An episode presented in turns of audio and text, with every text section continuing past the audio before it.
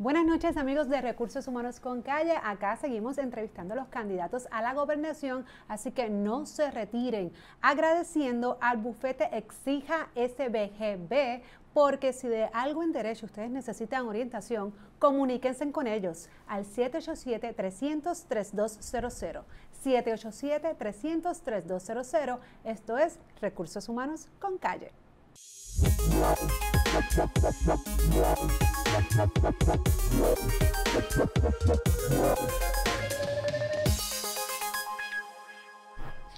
Y hoy nos encontramos acá con otro de los que está compitiendo por esa silla de la gobernación y vamos a mirar su punto de vista desde el punto laboral. Y laboral incluye empresa privada y pública. Así que le damos la bienvenida y agradecemos al licenciado Pedro Pierluisi por acompañarnos hoy. Pedro. Gracias, Jessica. Gracias por invitarme. Gracias. Gracias por estar acá. Y voy a romper esta entrevista con la pregunta que les hago a todos. Si estuviésemos en un proceso de reclutamiento y selección y yo fuese la reclutadora, estarías en esa silla y te preguntara cuáles son las competencias o por qué realmente yo debo considerar a Pedro Pierluisi para ese puesto. Fíjate, yo diría que es por mi trayectoria, eh, tanto en el sector privado como en el sector público, porque me da una visión amplia de lo que necesita Puerto Rico, los retos que tiene Puerto Rico y cómo atenderlo. Eh, y yo estoy comprometido en esta etapa de mi vida a ser un, gobernador honesto, sensible y justo, porque veo unas eh, fuerzas encontradas ahí en nuestro pueblo y quiero reconciliarlas. Por otro lado, eh, como gobernador yo quiero ejecutar, qué es lo que falta en el gobierno, hacer obra y exigir la igualdad de derechos que nos merecemos como ciudadanos americanos que somos. En eso te resumo mi aspiración, es por las causas, no es por nada personal. Ya yo estoy en una etapa en mi vida que no es cuestión de, de un título más en el resumen, mis hijos están criados, eh, tengo nietos, o sea, es que ya eh, es el momento. Pero entonces mencionas, eh, hablas de compromiso y sobre todo de ejecución, que yo creo que es una palabra muy importante, pero que muchas veces las personas pues no la entienden muy bien. Porque cuando hablamos de ejecución es que, valga la redundancia, que las cosas pasen, ¿no? Eh, y yo incluso he traído este tema en otros eh, episodios anteriores porque lo estamos viviendo con el nombramiento incluso del Contralor. Tenemos muy, muchas personas eh, a nivel de competencias o trayectoria, experiencia o título, como le quieran llamar, que la realidad es que no sabemos si están bien preparadas para asumir ciertos cargos. Entonces, Pedro Pierluisi tiene todo esto que me estás mencionando, pero a nivel administrativo, porque obviamente sabemos que usted es licenciado, que yo creo que la mayoría del gobierno es licenciado. Eh, adicional a ser licenciado, ¿qué otra cosa realmente necesita este país? Porque si ejecutamos, ¿qué tienes que tener para ejecutar, para administrar, para hacer que las cosas pasen? Tienes que haber administrado eh, y supervisado personal, tú que estás en el área de recursos humanos. Y yo temprano, en mi carrera, a mis 33, 34 años, dirigí el Departamento de Justicia, fui secretario de Justicia. En aquel entonces ese departamento tenía 2.100 empleados, tenía 400 abogados. Eh, era enorme. Y el presupuesto que tenía en aquel entonces eran 80 millones de dólares. Hoy día eso serían como fácilmente 110, 120 millones de dólares. Y yo lo administré por cuatro años el departamento bajo mi supervisión logró su productividad más alta en su historia. Era 97% de convicciones en los casos vistos en los tribunales. Eso nunca se había visto. Y obviamente, pues eso en parte pues fue la dirección que yo le di al departamento. Te lo doy como ejemplo. Aparte de eso, pues yo estuve ocho años en el Congreso. Eh, o sea que son 12 años en total en el servicio público. En el Congreso la oficina no era tan grande, pero eso sí, eh, era un trabajo muy importante.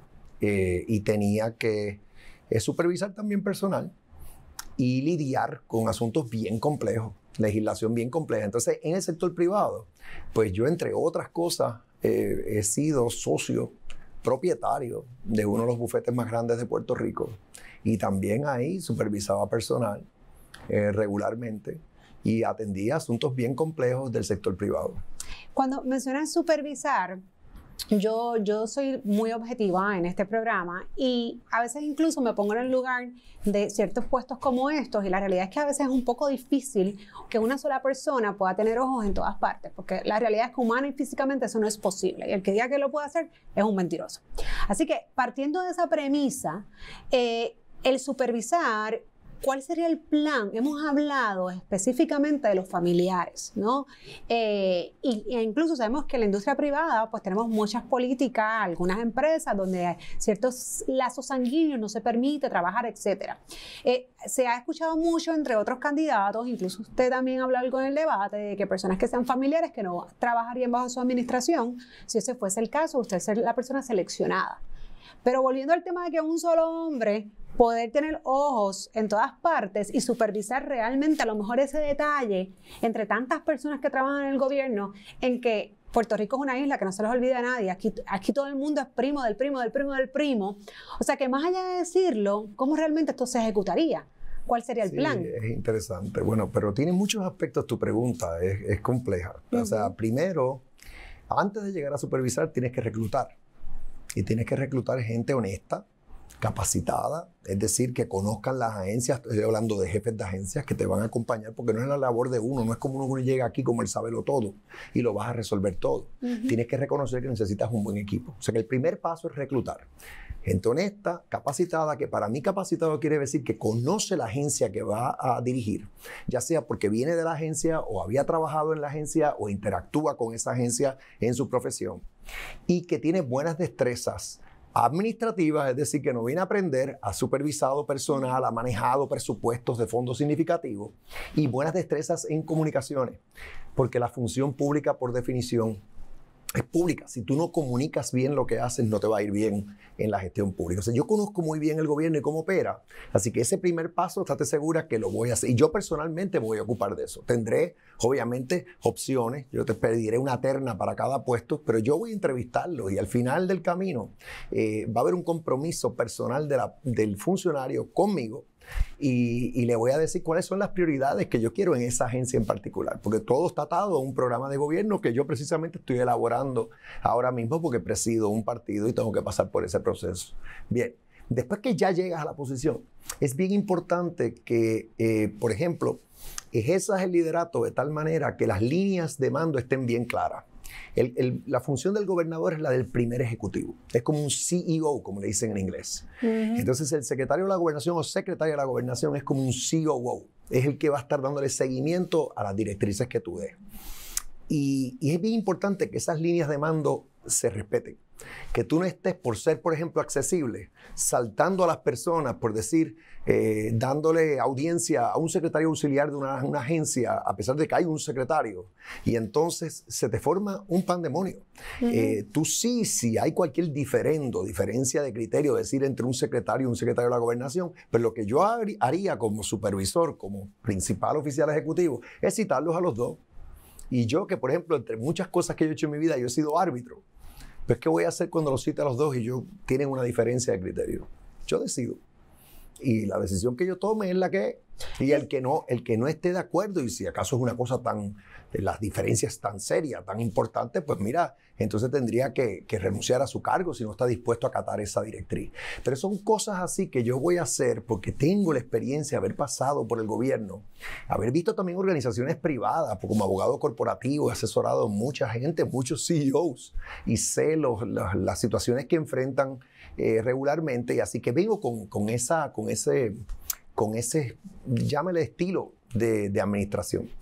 Claro, y, regresando ¿verdad? a mi tema y a lo que a mí me, apasiona, que es el recurso humano, al final del día tú vas a ejecutar siempre y cuando tú entonces selecciones esas personas que sean los talentos apropiados. Así que partiendo de la premisa que hiciste esa selección, que no tendrías ese problema, eh, cuando hablamos de reclutamiento y selección, siempre tenemos muchas cosas medias dudosas en el gobierno eh, y obviamente pues también cuando hablamos de puestos de confianza, etcétera, y no necesariamente estas personas están capacitadas para los puestos a los que son nombrados, o peor aún, eh, pues sabemos que es el amigo del amigo del amigo, tiene mis ideales, o camino conmigo, etcétera. Y a su vez, eso lleva a que en el transcurso, lo hemos visto en este último cuatrenio más que nunca, mucha rotación, mucha rotación de personal. Eh, y vuelvo con una pregunta compuesta. Eh, la primera, eh, vamos a hablar de reclutamiento y selección, y lo otro, que no quiero que se me escape, hemos visto cómo estas personas en puestos, ¿verdad? Ya sea bajo Rosselló o ahora la gobernadora Wanda Vázquez, eh, por la presión pública, muchas veces, pues llegan las supuestas renuncias. Pero realmente no, en ocasiones, pues sí puede ser una renuncia o un despido, para hablar de la roya bichuela, que sea el correcto, y en otras veces realmente lo están haciendo debido a la presión pública, debido al pueblo, aunque a lo mejor no es lo más justo. O razones indebidas. O razones indebidas. Entonces, eh, en ese escenario donde en ocasiones hay que complacer a un pueblo, pero a lo mejor no tienen todos los elementos de juicio, ¿cómo llevar y ser transparente con esa información y hacer un proceso justo? Sí, pues fíjate, eh, hablando de mi trayectoria, cuando yo estuve tanto en justicia como en el Congreso como comisionado residente, yo prácticamente no tuve turnover. O sea, la gente que eh, llegó conmigo se quedaron conmigo por el término, por regla general. Bien raras las excepciones. Sería porque le dieron una oportunidad. Por ejemplo, yo recuerdo, eh, yo tuve un ayudante especial en justicia que pasó a ser fiscal federal, una de las, eh, una, a esa posición, después de estar un par de años conmigo. Pues eso para ella sí, era... pero paréntesis, perdona que me interrumpa. Ah, ¿Sabe? Hablando de lo que ocurre hoy día, y, y, y, no es que usted lleve un montón de años, tenga un montón de años, pero las redes sociales, para cuando usted estaba en esa posición, no es lo que pasa ahora. Ahora en cuestión de segundos, tú tienes una campaña en contra, tienes gente diciéndote haz esto, haz lo otro, ¿por qué no lo sacas? ¿Por qué lo tienes? O sea, ya es una dinámica muy diferente. Buen punto, pero te hablo entonces un poco de mí también. ¿Y qué yo haría? Eso de tú estar gobernando a base de las redes, de lo que dicen en las redes en el momento, el tweet del momento, el, el post del momento en Facebook, no es, no es. Tú tienes que tener espina dorsal. Hoy día. Aunque tenemos un presidente de Estados Unidos que gobierna por pues yo, pero, pero, en mi caso yo no, yo no soy así. Yo no pienso que se gobierna bien así. Yo creo que tú, tú, llegas con un programa de gobierno, tú llegas con unas metas, con, una, con unas propuestas que quieres llevar a cabo. Y lo importante es ejecutar lo que dijimos ahorita. Ejecutar, que se logren, que sea, no prometer lo que no puedes cumplir. Y yo estoy siendo bien cuidadoso en mis promesas. Entonces, eh, es importante que tú hagas lo correcto. Y otra vez volvemos a mi etapa de la vida, en la etapa de la vida que yo estoy.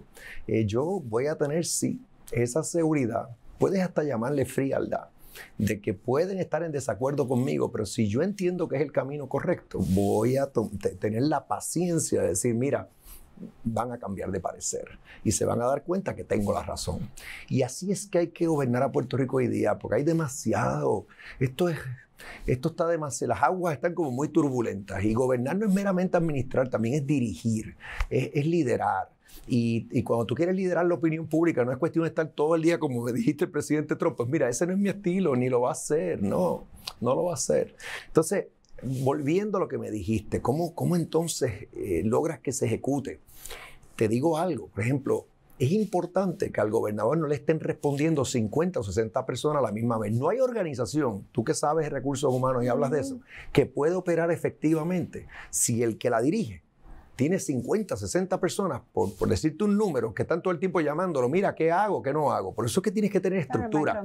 Y tienes que tener, sí, unas líneas de mando, tienes que apoderar a esos jefes de agencia. No tienes que estar en cada conferencia de prensa que vaya a ser un jefe de agencia por el protagonismo, para, para que parezca que tú estás detrás de todo. No, tienes que dejar que apoderarlo que tomen sus decisiones, los supervisas, estás velando. O sea, si ves algo irregular, ahí es que tú agarras el teléfono.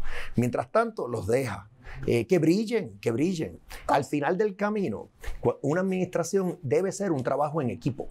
Y yo voy a propiciar ese trabajo en equipo por el bien de Puerto Rico, con metas bien claras de qué es lo que hay que hacer. Mira, ahora mismo tenemos todos estos fondos federales, vamos a ejecutar, vamos a hacer obra con eso. No dejarlo en cuentas de banco del gobierno, ahí no es que la, gente lo quiere.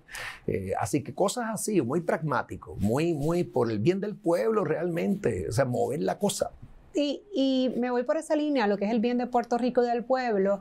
¿Considerarías personas de otros ideales, de otros partidos, para que trabajen en tu equipo si tienen las competencias, las habilidades y capacidades? Lo haría, pero como es en equipo, yo tengo que estar convencido que de verdad creen en lo que yo quiero hacer.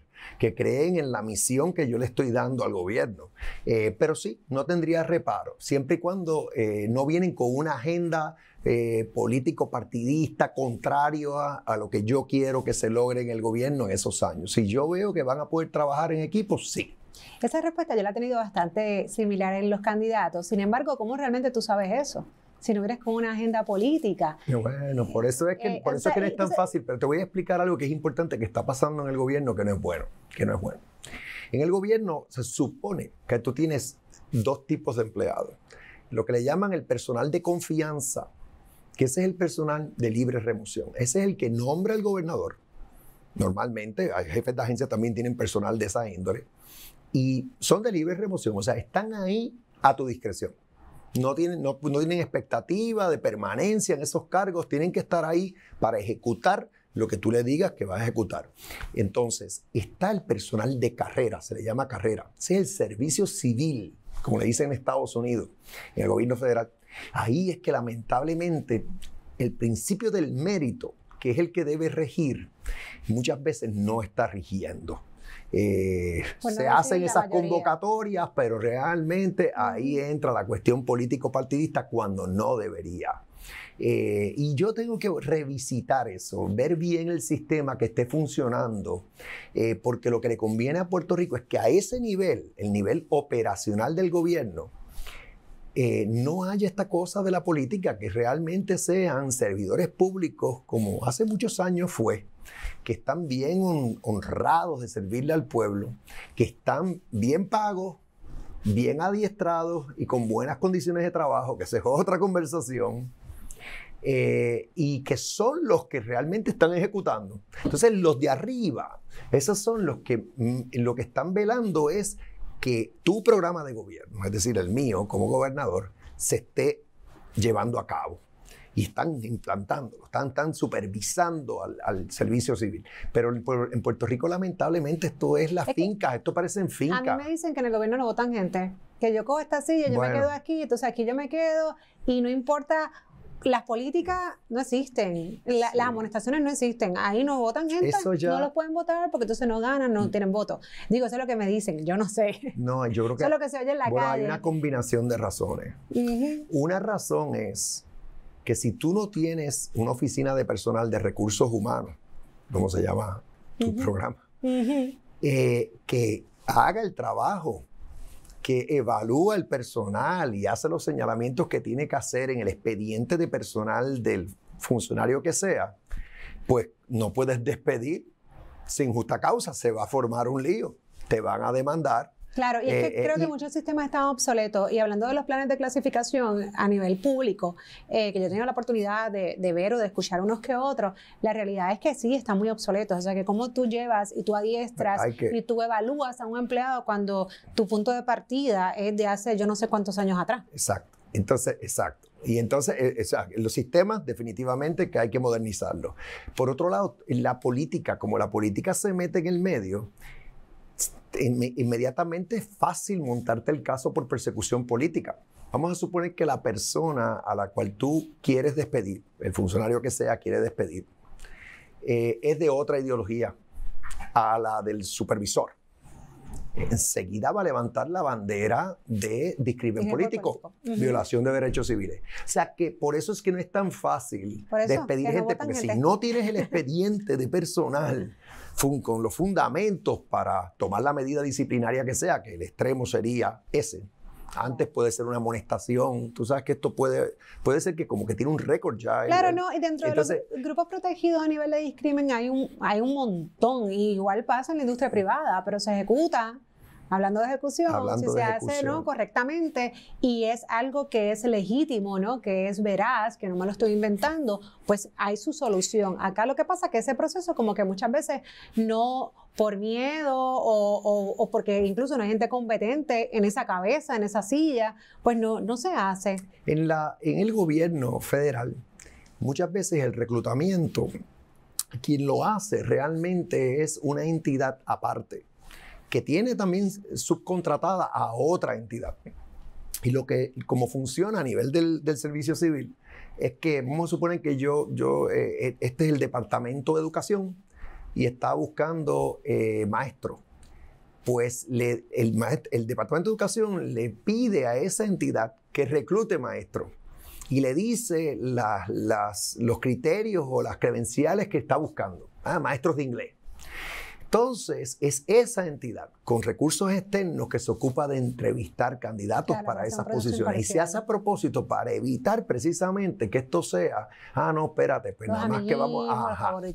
Y fíjate, ese es un modelo que yo quiero evaluar. Porque si se pudiera implantar en el gobierno de Puerto Rico sería bueno precisamente para lograr que tengamos ese servicio eh, de carrera, cómo se diseñó en su origen y que con el tiempo pues eh, no es igual. Antes de pasar a unas preguntas que, los, eh, que los espectadores me enviaron para hacerle, quiero hacerle una consulta, pregunta en cuanto a lo que son los fondos federales, algunos en particulares. Muchos de los candidatos o muchas de las plataformas van dirigidas eh, a pues poblaciones vulnerables, etcétera.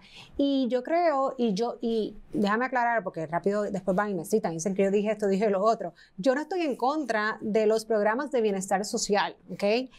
Pero sí entiendo que muchas veces han, han, hecho o son contraproducentes para entonces crear una clase obrera en Puerto Rico, un trabajador que realmente incentiva que la gente salga a trabajar, incentiva a quedarte en tu casa. Siempre ha sido mi punto e incluso mi crítica. Eh, y entonces, ¿y por qué traigo esto? Porque incluso lo estamos ahora mismo también viendo con los fondos PUA, que hemos tenido muchísimos problemas, un montón de fondos asignados para personas desempleadas, que es obvio que vivimos, ahora mismo estamos en una emergencia, pero del mismo modo nos han incentivado las empresas pequeñas, locales, de la misma forma, para el contrario, atraer y crear empleos y permitir que estas personas, en vez de estar desempleadas, trabajen y tengan, ya sea remoto, de la, eh, no vamos a entrar en eso, pero de que tengan trabajo. No, ¿qué estamos incentivando? Que se cierren los negocios y que las personas pues, reciban desempleo en sus casas o incluso en el gobierno que supimos que estuvieron cerrados yo no sé por cuánto tiempo, cobrando 100% su salario. Eh, y cuando atamos esto a las otras ayudas de bienestar social, pues también siempre tenemos este reto donde de repente quiero, quiero darte la oportunidad, vamos a trabajar. Ah, no, es que si yo trabajo y me gano eso, que no es la millonada, ojo, que por eso es que ahí es que va mi crítica, yo pierdo yo pierdo el WIC, pierdo los cupones, pierdo la reforma, pierdo todo lo que me está dando el gobierno. Ah, pues entonces yo mejor me quedo en mi casa, que esto fue lo que me prometió el gobernador, porque por esto fue que yo voté y yo no salgo a trabajar. Entonces acá nosotros nos volvemos locas buscando, buscando trabajadores. Sí, entiendo. La mayoría de esos programas de, son de beneficencia social, casi todos los programas de beneficencia social que tenemos en Puerto Rico son federales. Entonces, esas batallas, esos cambios que tú estás mencionando, se tienen que dar allá, no acá. Y yo, la opción de no tenerlos para mí no es opción, porque yo no quiero pobreza en Puerto Rico. Eh, si hay desempleo, yo quiero, ahora estamos en una pandemia que es una circunstancia un poco diferente, pero hay que tener, oye, consideración con una persona que pierde su empleo, darle un apoyo por, eh, alrededor de son 26 semanas, si mal no recuerdo, que tienen esos beneficios. Pero y yo de igual manera, el que no tiene vivienda, la vivienda pública o sección 8, que es que te dan una ayuda para tú alquilar una vivienda eh, porque no tienes con qué. Eh, ese tipo de programas, nutrición, tú estás, tus ingresos son bien bajos. No, si no tienes una buena nutrición, tu salud se va a afectar. WIC, madres que tienen niños, todos estos son programas federales. Yo puedo seguir la línea. Entonces, algunos dicen, ah, eso no es bueno por las razones que tú me mencionas porque propician que personas dicen, pues yo no voy a trabajar, porque entonces si gano más de tanto, no voy a ser elegible para estas ayudas. Yo soy de los que piensa que yo, al revés, agradezco que los tenemos, porque yo no quiero un Puerto Rico en donde haya la pobreza que uno ve en la República Dominicana y al lado, eh, en Haití ni hablar, y en otros países de, Centroamérica y del Caribe. Ahora, en Estados Unidos hay unos programas que están diseñados para evitar lo que está pasando aquí, en los cuales no estamos participando. Es el, el, ejemplo es el EITC, el programa de ingresos, eh, de créditos por ingresos eh, de vengado, que como eso funciona es, si tú tienes un empleo y ganas menos de X cantidad, vamos a decir que tienes un empleo que te pagan 2 mil dólares al mes, el gobierno federal en este caso sería Puerto Rico, pero si nos incluyen, el gobierno federal nos daría los fondos, te da un cheque, te da un cheque por trabajar. Por decirte, estabas ganando 24 eh, mil al año y el gobierno federal te dice, ¿sabes qué? Te voy a dar 12 mil dólares arriba de eso. Eso ¿Y qué pasa? es una motivación para que las personas salgan a trabajar y a, eso es lo que yo me refiero, porque yo no estoy apelando a que el nivel de, pobreza en Puerto Rico aumente, jamás. Pero entonces sí es triste que el que trabaja vive igual o peor que el que no trabaja. Eso es lo que no hace ningún sentido. Exacto. Eh, hay otro programa, por ejemplo, que también yo abogo porque tengamos, eh, que nos incluyen con igualdad, porque lo que yo quiero es que nos traten igual como ciudadanos americanos, eh, que es el programa de créditos por dependientes. En Puerto Rico solo aplica si tienes tres o cuatro niños, no hace ni sentido. Si tienes uno o dos, no te aplica. Pues que nos los den con igualdad porque también te dan un dinero. Cuando tú eres un padre o una madre con hijos dependientes, te dan esa ayuda que vienen más que bien y que, y que nuevamente eso no es por, por, por, ingresos, o sea, eso es más bien porque tienes hijos y te dan ese apoyo. Y así que yo lo veo así, yo lo veo quizás por eso, una de las razones por las cuales yo me identifico con los demócratas en Estados Unidos, que yo sí creo que el gobierno tiene un rol para combatir cosas como las que yo mencioné, pobreza, mala nutrición, falta de vivienda, y, pero por otro lado, reconozco que el sector privado es clave y que, y, que, y que tampoco podemos caer en el extremo, como se ha visto que tú lo estabas mencionando, de que entonces en el sector privado no se consiguen eh, empleados. Eh, porque por estas razones que tú mencionabas. Hay que ver cómo lo... Muy genuinamente, cuando haces la matemática, la realidad es que donde estás mejor es en tu casa. Entonces, vuelvo, cuando me comparo aquí el mínimo federal, que son 7.25 la hora, que eso es 15 mil dólares anual, 15 mil 80 para ser exacta, pues esa persona vive igual o peor que el que está en su casa sin trabajar. Así que eso yo creo que, que, cualquier persona en, ese puesto debería atenderlo. Una manera de atender esta situación también es aumentando el mínimo eh, salarial. Claro, eso sería otro podcast. 725, 725 no da para vivir. Definitivamente. Y, y, yo soy el primero que lo reconozco y y si, no, los, y si los demócratas prevalecen en Estados Unidos, es de esperar que lo van a aumentar. Y entonces tenemos que hacer las gestiones para que los alivios contributivos que les den a los pequeños y medianos comerciantes en todos Estados Unidos para afrontar el, el costo apliquen en Puerto Rico. Licenciado, me hicieron dos preguntitas rápido que antes de irme quiero, quiero hablarlas. Una de ellas es la, la famosa ley número 4 de flexibilidad laboral, ¿no? que fue lo que muchos conocen como la reforma laboral, que fue aprobada en el enero 26 del 2017. Eh, también hubo unos cambios para el gobierno, para el sector público, que se, se revertió en el caso de las licencias, que eh, eh, hubo, se le bajaron, luego se le dieron nuevamente los 30 días, entre otras cosas, que yo no puedo entender como una, un, pues si yo lo miro desde el punto de vista de negocio, un negocio en quiebra, eh, puede dar este tipo de beneficios. A su vez, en la industria privada, pues la ley 4, pues nada, ha seguido igual y, tiene, y, tuvo varias cosas que cambiaron, que enmendaron unas leyes laborales que ya existían.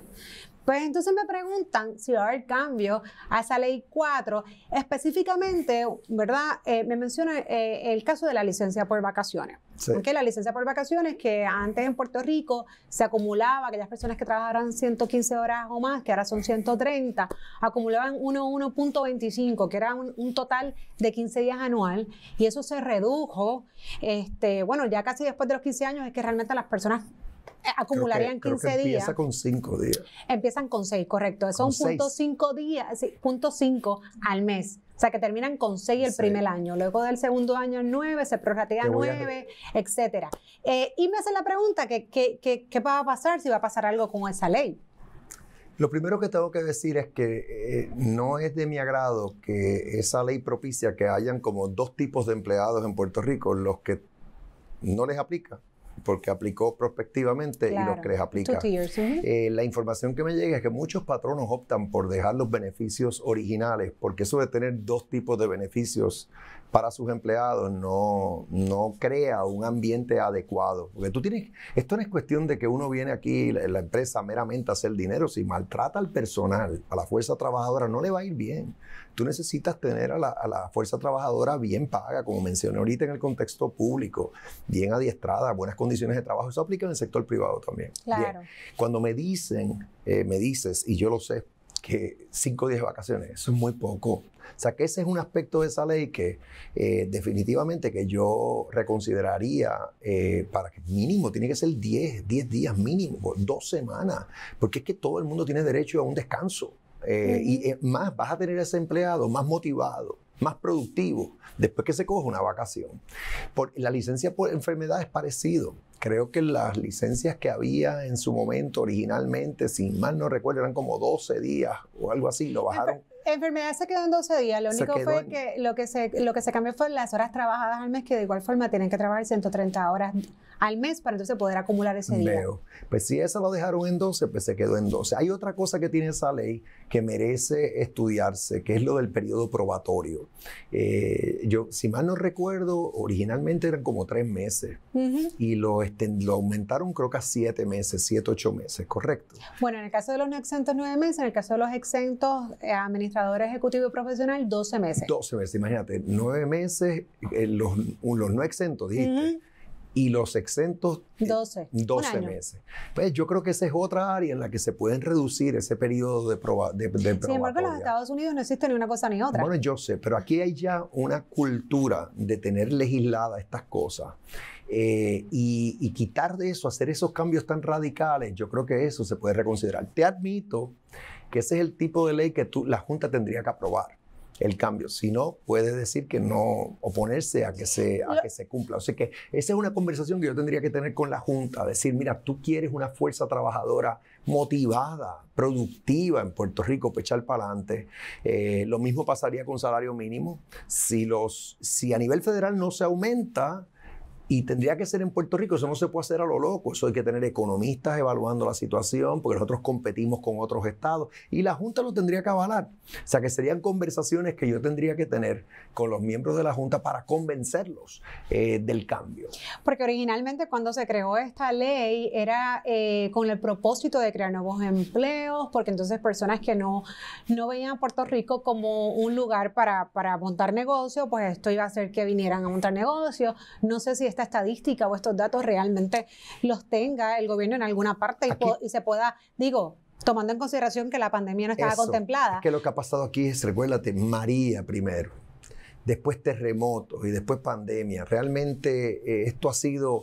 La economía, fíjate, después de María, ya el año pasado ya estaba empezando a crecer con todos esos fondos federales que entraron. Pero de repente llegó esta pandemia y esto ha sido bien duro. Esta, este toque de queda y las diferentes modificaciones, el cierre de tantos negocios, eh, ha tenido un impacto bien grande. Tú estás hablando de que llegó un momento dado a haber en Puerto Rico más de 300 mil desempleados. Eso es un número inaudito, una cosa bárbara. Eh, así que eh, si Dios quiere, mejorarán los tratamientos, vendrán las vacunas y estaremos dejando esa pandemia atrás. Y entonces, licenciado, por ahí me preguntan que si usted derogaría la ley número 80, que es la ley de despido injustificado en Puerto Rico, ¿qué usted piensa de eso? Bueno, esa batalla ya se dio, ya la Junta quiso hacer eso en un momento dado y no, no lo logró, porque en la legislatura no hubo ambiente para eso y yo creo que esa batalla no se debe volver a dar, no se debe revivir. Eh, el concepto de que haya justa causa para un despido es un buen concepto. Creo que la queja era más el costo, la, la famosa mesada. mesada. Y eso se ajustó en la reforma laboral. En que es prospectiva, volvemos a lo mismo. Eh, pero, pero yo creo que no hay que revivir esa batalla, eso fue bien fuerte. Eh, y ese es el tipo de cosas que debemos evitar. Eso también generó un litigio grandísimo que nos costó, le costó al pueblo. Recuerda que todos estos abogados que litigan estos casos, tanto de junta como de gobierno, ¿quién los paga? El pueblo de Puerto Rico, que debemos evitar e-, ese tipo de litigio y ese tipo de controversia. Y por último, eh, volviendo al tema de las licencias, eh, en los negocios privados, eh, que son profit, ¿no? que son lucrativos, pues obviamente se crean las políticas y se paga o se hacen planes de compensación de acuerdo a las finanzas y la solidez que, que en efecto, pues ahí en el negocio, porque si no, entonces como, nadie tiene una matita de dar dinero, ojalá, porque para que me la vendan. Pero entonces, en el gobierno, que es conocimiento mundial, que está en quiebra, pues entonces si tienen licencias que doblan, que triplican lo que hay en la industria privada. Eh, ¿Qué en esos casos? ¿De dónde sale ese dinero? Ahora mismo los salarios a nivel de los empleados públicos están muy bajos. Aquí no han tenido alzas salariales eh, los empleados públicos, salvo los policías recientemente, por fácilmente 12, 14 años. Y esto es parte de su compensación, no lo podemos ver, es como el bono de Navidad, que tanto lío ha formado eso, pero es que eso es parte ya de la compensación, es parte de la cultura en Puerto Rico, el tener ese bono de Navidad. Y yo, a menos que haya un alza salarial que deberíamos tenerla para todos los empleados públicos, un nuevo plan de clasificación y retribución, y es porque yo lo digo, pues para poder reclutar gente buena. sea, este, el gobierno, del gobierno central de como 190 mil empleados que tenía, ahora tiene como 110 mil en cuestión de como 8, 10 años. Hay agencias que están casi inoperantes a nivel intermedio, no tienen gente. Así que por eso es que ves mi renuencia a cambiar ese tipo de beneficio marginal que tiene el gobierno. Si se le sube la paga, no tengo problema de reducir el beneficio marginal, pero si no, eh, yo lo dejaría como está. Claro, yo creo que volvemos al tema del, inicio, es una cuestión también de administración, porque en efecto, este, yo soy fiel creyente que los planes de compensación tienen que ser atractivos para atraer un buen talento a la empresa, al gobierno, donde sea. Pero volvemos, de algún lugar hay que sacar el dinero. No, es así, es así. hay, hay, unas realidades que, que, no nos podemos obviamente poner los dedos en la cara y esto no está pasando, y esto está pasando en Puerto Rico. Eh, pero le agradezco mil al licenciado Pedro Luis por acompañarnos hoy, darnos todas estas perspectivas del mundo laboral, público y privado, de lo que puede ser si usted entonces es la persona seleccionada. Bueno, yo lo que espero es que, que el pueblo, que va a tener la oportunidad de expresarse, eh, en estas próximas elecciones, pues eh, yo cuento con su voto, yo cuento con, yo les pido ese voto de confianza para llevar a Puerto Rico a puerto seguro, levantarnos de, estas, de todos estos golpes que hemos recibido eh, y que nuestro pueblo vuelva a tener la calidad de vida que se merece y la igualdad que nos falta. Gracias, licenciado. Y esto es Recursos Humanos con Calle.